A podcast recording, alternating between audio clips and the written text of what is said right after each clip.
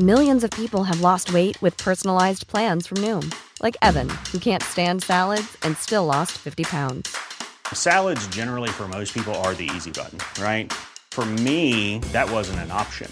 I never really was a salad guy. That's just not who I am. But Noom worked for me. Get your personalized plan today at Noom.com. Real Noom user compensated to provide their story. In four weeks, the typical Noom user can expect to lose one to two pounds per week. Individual results may vary.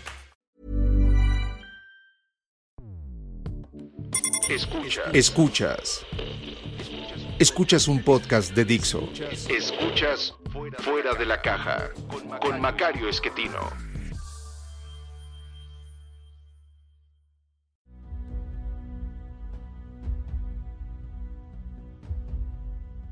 Bienvenidos. Esto es Fuera de la Caja. Yo soy Macario Esquetino, le agradezco mucho que me escuche. Esta es la emisión número 102 de este podcast y por ser emisión par nos toca hablar de los temas de largo aliento que en esta ocasión me gustaría comentar con usted acerca de una información eh, reciente de los Estados Unidos en donde eh, nos informan que un porcentaje significativo de los republicanos eh, sigue teniendo al señor Trump en alta estima, sin importar incluso si han perdido su empleo. Eh, consideran que eh, su situación económica es mejor que el año anterior y, le deben todo al señor Trump. Eh, esto pues puede sonar absurdo para muchos porque lo es, pero esto resulta de una circunstancia muy particular que tiene que ver con la dificultad que tenemos los seres humanos para interpretar el mundo, para interpretar la realidad, como le hemos dicho aquí.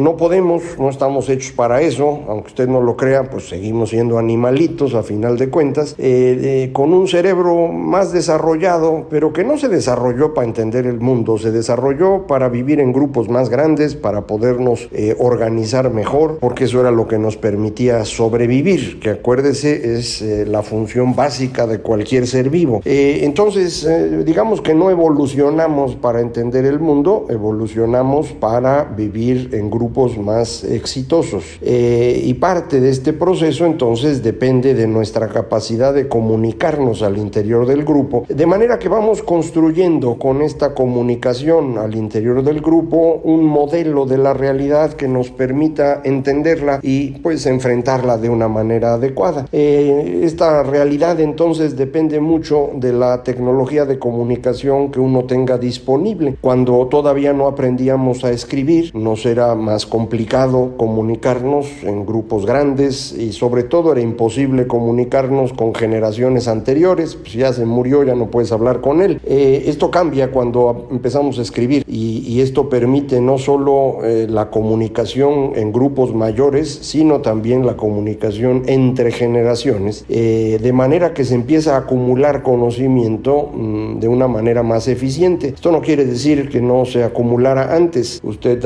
aprendía las cosas, se las podía explicar a un descendiente de usted y cuando usted moría el descendiente podía seguir trasladando esta información y desarrollamos grandes técnicas mnemónicas para eso, en particular la poesía, la rima, el ritmo, la música es un mecanismo que ayuda a recordar. Entonces así es como funcionábamos en aquel entonces, con la escritura empezamos a actuar distinto. Cuando inventamos la imprenta, esto generalizó la posibilidad de comunicarnos a través de la letra escrita eh, y esto permitió que no nada más una persona escribiera y los demás leyeran, sino muchas podían estar publicando sus cosas. Eh, al generar este mercado más amplio de ideas, la idea de Dios, que era la idea más importante sobre la cual vivíamos en el tiempo de la escritura, empezó a perder terreno frente a otras que resultan pues más útiles para ciertas cosas eh, y paulatinamente nos fuimos deshaciendo de Dios. Durante el siglo XX eh, estuvimos utilizando los medios masivos de comunicación que en cierta manera nos regresan al tiempo de la escritura, al tiempo previo a la imprenta, porque nuevamente hay uno que habla y los demás que escuchan. No es como en la imprenta que hay muchas eh, editoriales y muchas personas que hacen sus libros y los puede uno leer. En el caso de los medios masivos, pues eh, durante el siglo XX uno tenía dos o tres cadenas de televisión y dos o tres grandes periódicos nacionales y a lo mejor una decena de estaciones de radio. Eh, pero eso era todo. Y, si estas tres cadenas de televisión y tres cadenas de periódicos y diez estaciones de radio hablaban más o menos de lo mismo, bueno, pues todos pensábamos lo mismo. Esto permitía el control del funcionamiento de la política de una manera muy diferente a lo de hoy. Eh, si, si, nada más hay eh, unos pocos que controlan el discurso público, bueno, pues nuestras discusiones van a ser sobre las ideas que ellos nos propongan. Y por eso en el siglo XX discutíamos poquitas cosas, pero todas de interés nacional. Eh, el, el tema de los salarios, el tema de los impuestos, cuestiones que tienen que ver con un, todo en el cual pues cada uno de nosotros le queda un cachito de ahí eh, y eso era lo que los partidos políticos proponían, ideas sobre los salarios, ideas sobre los impuestos. Eran pocos temas muy controlados, bien explicados a través de estos medios masivos. En eh, países autoritarios estos medios masivos nos obligaban a pensar a todos igual y, todos de acuerdo a lo que el autoritario decidía. Es el caso de México, por ejemplo. Pero en otras partes estos eh, instrumentos de los medios de comunicación permitían precisamente controlar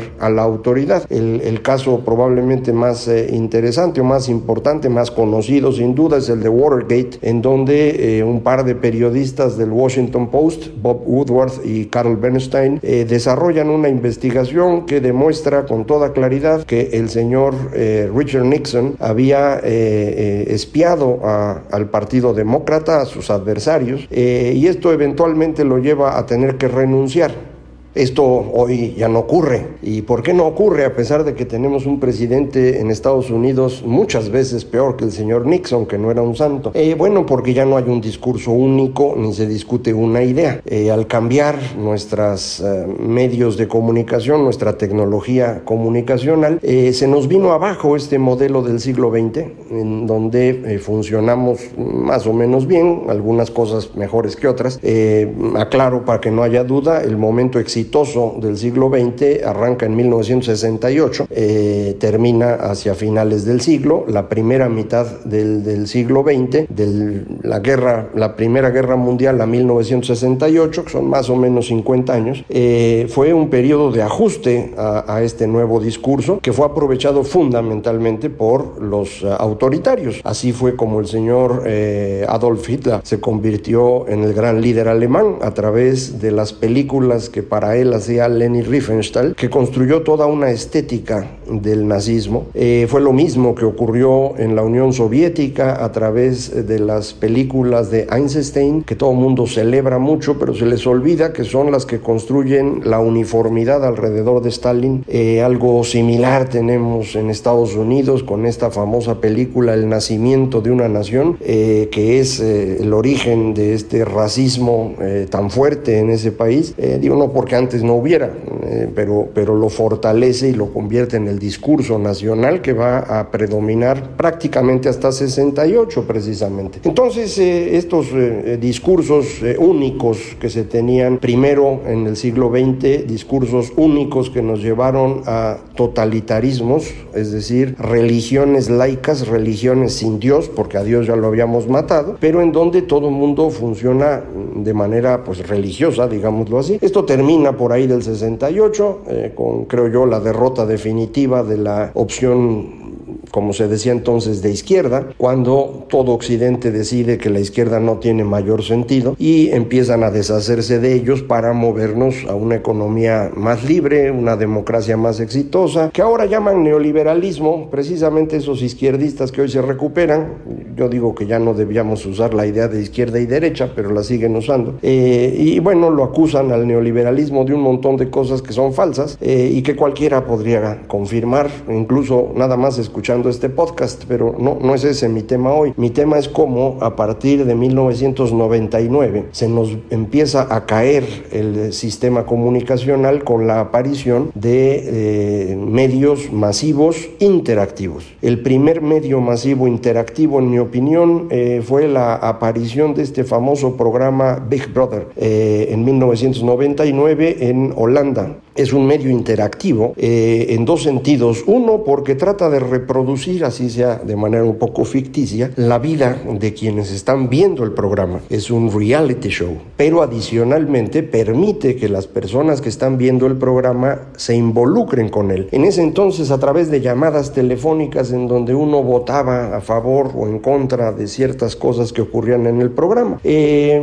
esto empieza a, a cambiar la manera como funcionan los medios de comunicación, que ya no están tan preocupados con los temas nacionales, sino con eh, lo que se vive en, en, las casas, con eh, eh, reproducir el reality, porque eso es lo que atrae a la gente. Y, y esto adicionalmente nos, nos lleva a que las personas se, se empiecen a involucrar. La noticia, la nota es más o menos valiosa no por su contenido, sino por cuánta gente votó por ella los likes que ahora utilizamos. Déjenme hacer una breve pausa para regresar sobre este tema y ver cómo eso se ha eh, convertido en nuestro problema de hoy.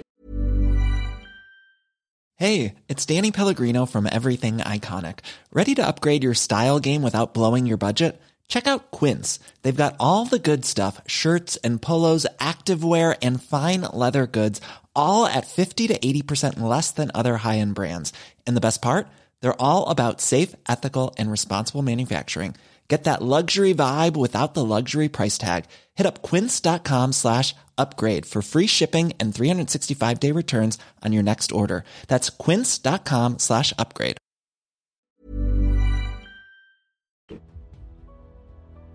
Ya estamos aquí de regreso y decíamos, estas eh, transformaciones de eh, las tecnologías de comunicación nos obligan a pensar distinto. Y, y el gran cambio que sufrimos eh, durante el siglo XXI, insisto, empieza en 99 y se va desarrollando durante el resto de estos dos décadas que llevamos, tiene que ver con esta cercanía, digamos, de los temas a lo que la gente vive en su casa, por un lado, y por otro, a la importancia de lo que la gente le gusta y no de cómo explico mejor un tema. Eh, estos dos mecanismos o estos dos asuntos se vuelven eh, la base de las redes sociales. Eh, ¿Por qué Facebook tiene tanto éxito? Bueno, porque le permite a las personas narrar su vida para que otros lo vean. y en el fondo, pues es algo que nos gusta hacer a los seres humanos, obviamente a unos más que a otros, pero además queremos reconocimiento, que nos pongan likes. Y entonces, pues los que tienen más likes empiezan a tener más seguidores y esto se va convirtiendo en una forma diferente de comunicación. Al ser una forma diferente de comunicación, eh, ya no podemos sostener las ideas que teníamos previamente en nuestra manera de resolver temas que decía yo eran de carácter nacional y ahora ya no lo son. Ahora el tema es de carácter local, al extremo de ser local de mi casa. Eh, y entonces nos empezamos a preocupar por cosas que antes no eran tan, tan relevantes, como por ejemplo las mascotas y, empezamos a tener un montón de imágenes de gatitos y perritos eh, que eventualmente se van convirtiendo ahora en una especie distinta. Eh, durante la historia humana la mascota tenía una función práctica a cambio de la cual pues, se le cuidaba y se le daba de comer. Eh, un perro servía para cacería o para mover al, al, ganado y a cambio de eso comía y si no lo hacía pues no comía y se moría. y para eso teníamos también caballos y burros para que hicieran cierto trabajo y a cambio de eso comían. Hoy Ordnung. Ahora lo que nos dan estas mascotas es esta eh, sensación de amistad, de amor que ya no queremos buscar con otros seres humanos eh, y, los tratamos como si ellos fueran seres humanos. Eh, al extremo de que la gente se violenta mucho cuando les insistes en que pues el perro es un perro y es algo muy distinto de una persona. difícil incluso ya discutir esto como muchas otras cosas porque nos hemos convertido en la generación más sentimental de la historia humana. Esto es en parte producto de los medios masivos de comunicación, que además de llevar al discurso único y todo lo que ya platicamos, tienen una particularidad. Nos transmiten no solo la letra impresa, no solo la narración, sino también imágenes y sonidos eh, que van mucho más rápidamente a las, a las emociones de lo que va la palabra escrita. De manera que nos fuimos haciendo sentimentales durante el siglo XX y ahora con estos mecanismos de comunicación que son las redes sociales, el asunto pues es exponencial. Eh, en este mundo de relaciones emocionales tan, tan grandes, eh, el, el problema es que la gente empieza a tener mucho miedo y tiene mucho miedo porque dejó de entender la realidad lo, que platicábamos hace un momento, es el fenómeno normal en el cambio de tecnología comunicacional, pero lo hace además en un punto de muy alta emocionalidad. Eh, el miedo eh, es el origen de, la ira, es el origen eh, del enfrentamiento, de la polarización. y esto lo lograron eh, utilizar eh, algunos líderes eh, que lo que le empezaron a ofrecer a la gente fue la seguridad de que los iban a cuidar, de que iban a ser sus, sus padres, sus, guías, sus líderes. Lo escribía yo en, en, el periódico hace unos días.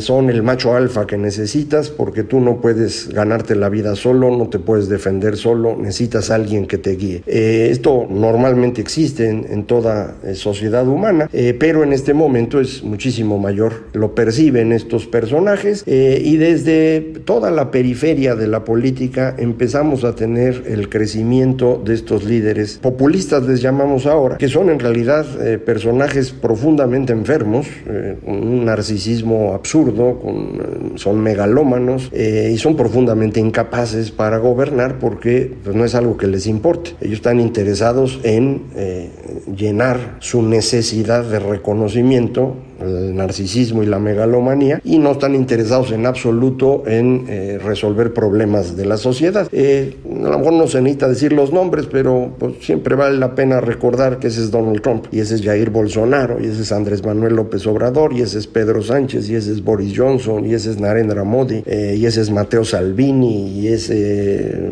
es, eso es el populismo que vemos hoy en todo el mundo. Eh, es notorio en Occidente, evidentemente. Cuando digo todo el mundo estoy pensando en Occidente, porque eh, recordemos la parte eh, fundamentalmente asiática, más allá de, la India, es, es, un poco distinta. China sigue viviendo en un régimen totalmente diferente al nuestro, lo mismo que Rusia, y los, las democracias del extremo oriente han tenido una dinámica un poco distinta. Pero para la parte que nosotros sentimos más cercana, ¿no? es decir, América Latina, América del Norte, eh, Europa, eh, buena parte de, Asia Central y, e incluso Medio Oriente, pues estamos en esta dinámica en donde el, gran crecimiento de estos eh, líderes nos, nos está generando un problema gravísimo de funcionamiento social. Esto es evidente en Estados Unidos, la polarización ha llegado a niveles que, que ya algunos comentaristas de ese país empiezan a, percibir como una guerra civil en proceso, algo similar empezamos a ver en, varios países latinoamericanos. Eh, el tema de España es particularmente serio porque desde el gobierno se está promoviendo un intento de regresar a la guerra civil. Eh, me refiero al gobierno de Podemos, porque el señor Pedro Sánchez pues, está de adorno. Entonces, eh, estos procesos nos están complicando mucho la vida, pero pues son los procesos que vimos hace 100 años, cuando los medios masivos se convierten en el eje de la comunicación. En ese sentido, digamos, no hay nada novedoso. La diferencia es que hoy, hoy lo que tenemos es que los nuevos medios de comunicación no van en la dirección de volver a construir un discurso único como sí lo hacían los medios masivos. Es decir, en el momento que esto se, digamos, cuaja en tres cadenas de televisión y tres periódicos y una decena de estaciones de radio, el discurso puede encauzarse a unos pocos temas en los cuales se profundiza, como decía yo al inicio de nuestra charla de hoy. Eh, con las redes el fenómeno es distinto. Con las redes el camino en el que vamos no es al discurso único, sino exactamente al contrario. Estamos reproduciendo lo que hicimos en el inicio de nuestra especie, la conversación en donde las personas opinan y todos intervienen. Nada más que ahora en lugar de hacerlo en un grupito de 15, 20, 50 personas adultas, lo hacemos en un grupo de muchos miles de millones de personas que al mismo tiempo pueden estar opinando eh, con muy diferentes niveles de conocimiento sobre los temas, de, pertinencia, de eh, eh, capacidad de interpretación, pero todos llenos de emoción porque es el momento emocional que le comentaba. Entonces esto es lo que nos da como resultado esta sensación que todos tenemos, me parece, de que se nos está derrumbando lo que conocíamos. Pues sí, sí es cierto, sí se está derrumbando. Eh, y estamos angustiados porque no sabemos qué viene. Y tenemos razón, no sabemos qué viene, salvo que esto se va a complicar. Mucha gente cree que la pandemia va a cambiar el rumbo y los seres humanos van a ser mejores, e incluso algunos dicen ya se va a acabar el capitalismo o la época de los Estados Unidos. Esas cosas no, no se resuelven con la pandemia, en mi opinión. Eh, la clave de lo que estamos viviendo viene de esta forma como nos comunicamos y hasta que no logremos dominar eso, eh, no vamos a poder serenar las cosas. Entonces, lo que hemos platicado muchas veces, necesitamos concentrarnos en cómo se construye una forma de entender la realidad que sea productiva, que sea útil, que sea racional y que sea compatible con las redes sociales. Eh, en eso estamos tratando de encontrar cómo, nadie sabe en ninguna parte del mundo, aquí vamos a estar haciendo un esfuerzo a ver si sirve de algo. Mientras tanto, muchísimas gracias por escucharme, recuerde, fácil encontrarme, Macario MX, en Twitter, arroba Macario MX, correo macario arroba macario.mx, página www.macario.mx. Muchísimas gracias, esto fue Fuera de la Caja.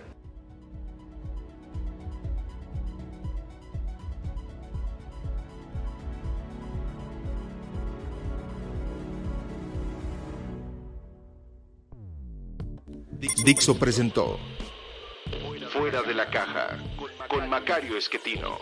La producción de este podcast corrió a cargo de Verónica Hernández. Coordinación de producción, Verónica Hernández. Dirección General, Dani Sadia.